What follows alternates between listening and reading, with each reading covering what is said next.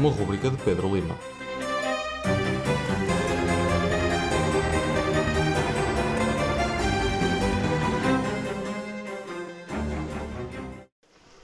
Sejam muito bem-vindos a esta segunda edição do NuOS, uma rubrica onde discutimos jogos narrativos. Hoje vamos ter o jogo narrativo Into the Odd 2015, feito por eh, Chris McDowell, que é um game designer e blogger que mantém um blog desde 2009 chamado Soga Games, onde fala sobre RPGs e que há pouco tempo mudou o nome do blog para Bastion Land, que, como vamos ver, tem, tem a ver com o world building deste jogo. O livro Into the Odd uh, tem 50 páginas A4 e o jogo é sobre uh, fazer expedições como aventureiros que querem encontrar uh, itens mágicos e tesouro no mundo uh, de um bocadinho pós-revolução industrial, mais ou menos steampunk, mas ao mesmo tempo no ar. E é um bocado esta a vibe do, do Into the Odd.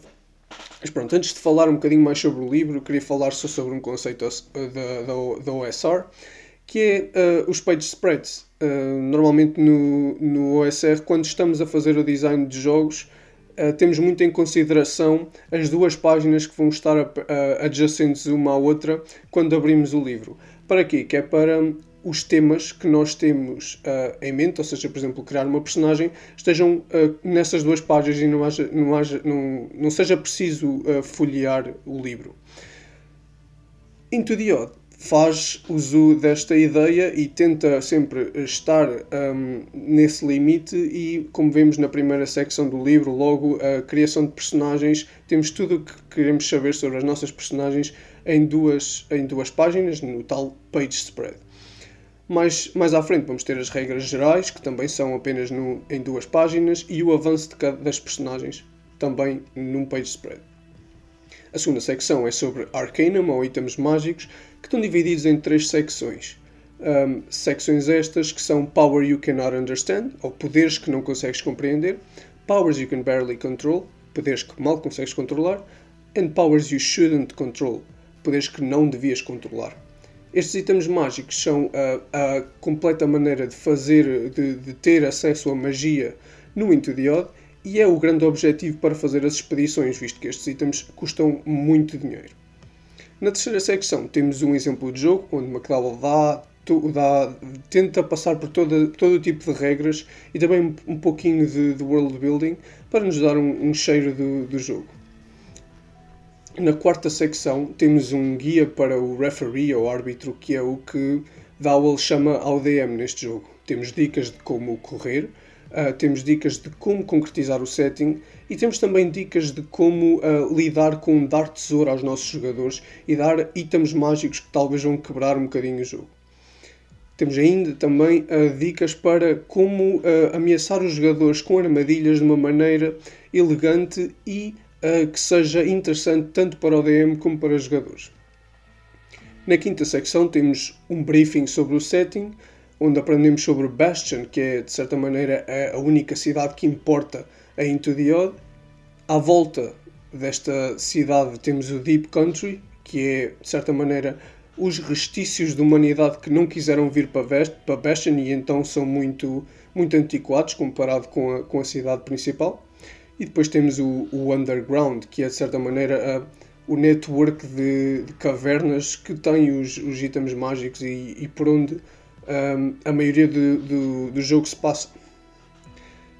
Nesta secção existe também três bocados de conteúdo que estão de certa maneira interrelacionados. A Iron Corbel, que é uma dungeon, um Fallen Marshes, uh, Fallen Marshes, que é um hex scroll ou uma espécie de mapa onde podemos fazer viagens, e uma vila porteira chamada Hops and Port, populada com todos os seus NPCs. Isto é uma maneira de começar logo o jogo uh, simples uh, que McDowell disponibiliza quase como uma aventura dentro do, dentro do livro.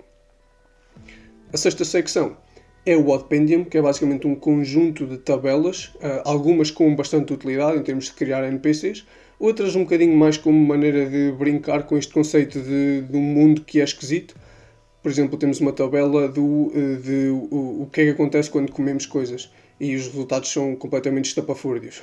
Uh, e, e, pronto, Intudio tenta muito fazer isto, que é, com qualquer bocado do livro, introduzir um bocadinho o setting sem ter que escrever coisas tintim por tintim, porque a McDowell gosta desse tipo de design, é, é quase como a marca estilística dele. Mas pronto, vamos aqui falar um bocadinho do sistema operativo, das regras do, do jogo, de como é que o, o, jogo funciona assim um bocadinho mais especificamente. Criar uma personagem é simples, é rolar 3d6 para os três atributos, Strength, Dexterity e Will, e depois rolar um d6 para, para os, hit, para os uh, eh, HP, ou Hit Protection, neste caso não é Hit Points, porque o, o, o que o HP significa é a quantidade de dano que podemos resistir até levar uma lesão séria. A primeira brincadeira de McDowell é mesmo na criação de personagens, porque existe logo uma tabela em vez de classes, e nesta tabela podemos, de certa maneira, escolher. Peço desculpa, não podemos nada escolher, podemos ver, comparar o melhor atributo que nós temos com uh, a nossa vida, e isso vai nos dar o equipamento com que começamos. Este equipamento não é feito de maneira à toa, ou seja, tem uma maneira de ser, quase que normalmente os itens estão sempre a tentar dizer alguma coisa sobre a personagem que tu vais ser, mas esta personagem nem sempre uh, está completamente descrita por ti, ou seja, podes ter uma, uma dagger e um, um bocado de veneno, mas isto não significa que tenhas de ser um rogue, pode ser outra coisa qualquer, está à tua, à tua descrição. Uma coisa interessante desta, desta tabela é que quanto melhores os teus atributos e a tua vida, menos coisas boas em termos de equipamento vais ter. Ou seja, existe aqui uma espécie de, de equilíbrio de forças entre atributos e vida e o equipamento. McDowell, depois, em termos de progressão de characters, faz uma coisa muito simples que é uh, tu começas com um título, o de noviço, e cada vez que ganhas um título ganhas um D6 de vida.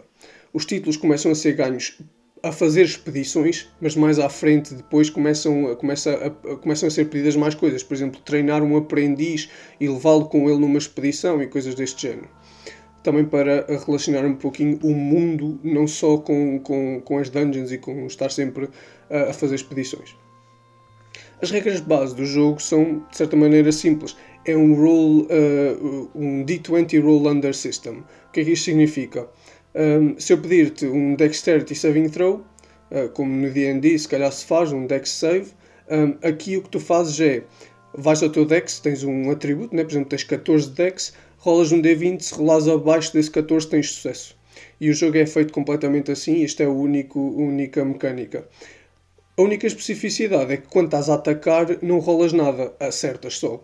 E o, o jogo é feito, feito dessa maneira. Claro que se tu tentares atacar uma coisa que é completamente inviável de atacar, simplesmente o DM diz olha, tu neste momento não consegues fazer isso. A não ser que a pessoa diga mesmo, ok, mas eu quero tentar na mesma.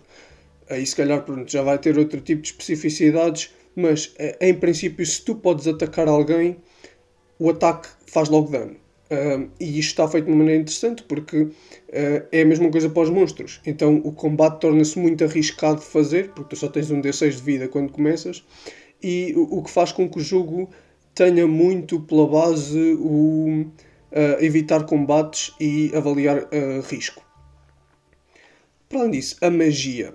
antes, antes da magia, peço perdão, uh, falar um bocadinho de porque é que isto é tão arriscado. Um, quando nós temos a, a nossa HP, uh, ah, por exemplo 4, se levarmos dano, um, uh, por exemplo, se levarmos 5 de dano, ficamos com 0 HP e perdemos 1 de Strength.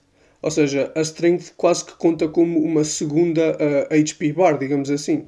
E quando esta Strength chega a 0, aí é que nós morremos. Mas pronto, quando neste exemplo, se, se chegássemos a 0 de HP, rolávamos um Will Save. Se tivéssemos sucesso, ficávamos de pé, na mesma com 0 HP, e os novos ataques continuavam a reduzir a nossa strength. Se falhássemos o save, ficávamos down e numa hora morríamos se não tivéssemos ajuda.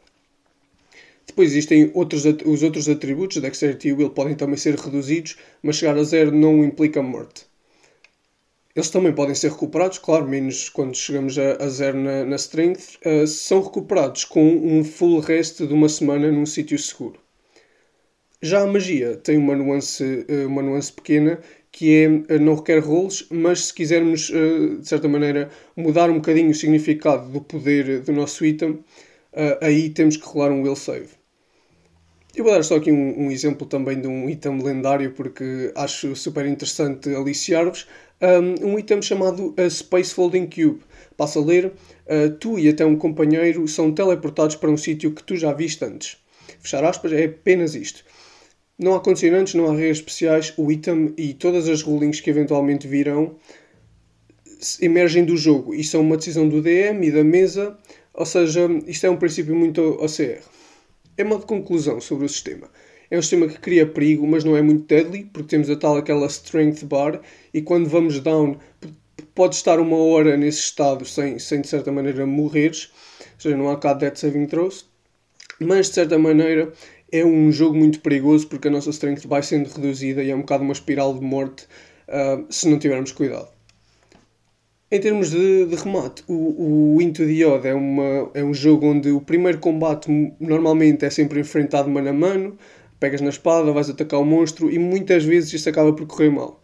E depois ficas com a strength reduzida, às vezes outros atributos reduzidos devido aos poderes do monstro. E agora a tua parte caminha nesta dungeon enfraquecida está escuridão dos dois lados e a única, a única maneira mesmo de sobreviver será se calhar arranjar um Arcanum poderoso que vos ajude nesta expedição. Portanto, antes confiantes, agora vocês os, vocês, os exploradores novatos, vão tentar evitar completamente o combate e está criado um clima que se calhar não é usual um, em uh, 5th Edition Dungeons and Dragons. Isto aqui é um pouco a essência do Into the Odd e esta foi a segunda edição do NoOS. Um, a próxima edição vai ser da sequela deste jogo, chama-se Electric Bastionland e fiquem connosco para o resto de Press Start na Rádio Universidade de Coimbra.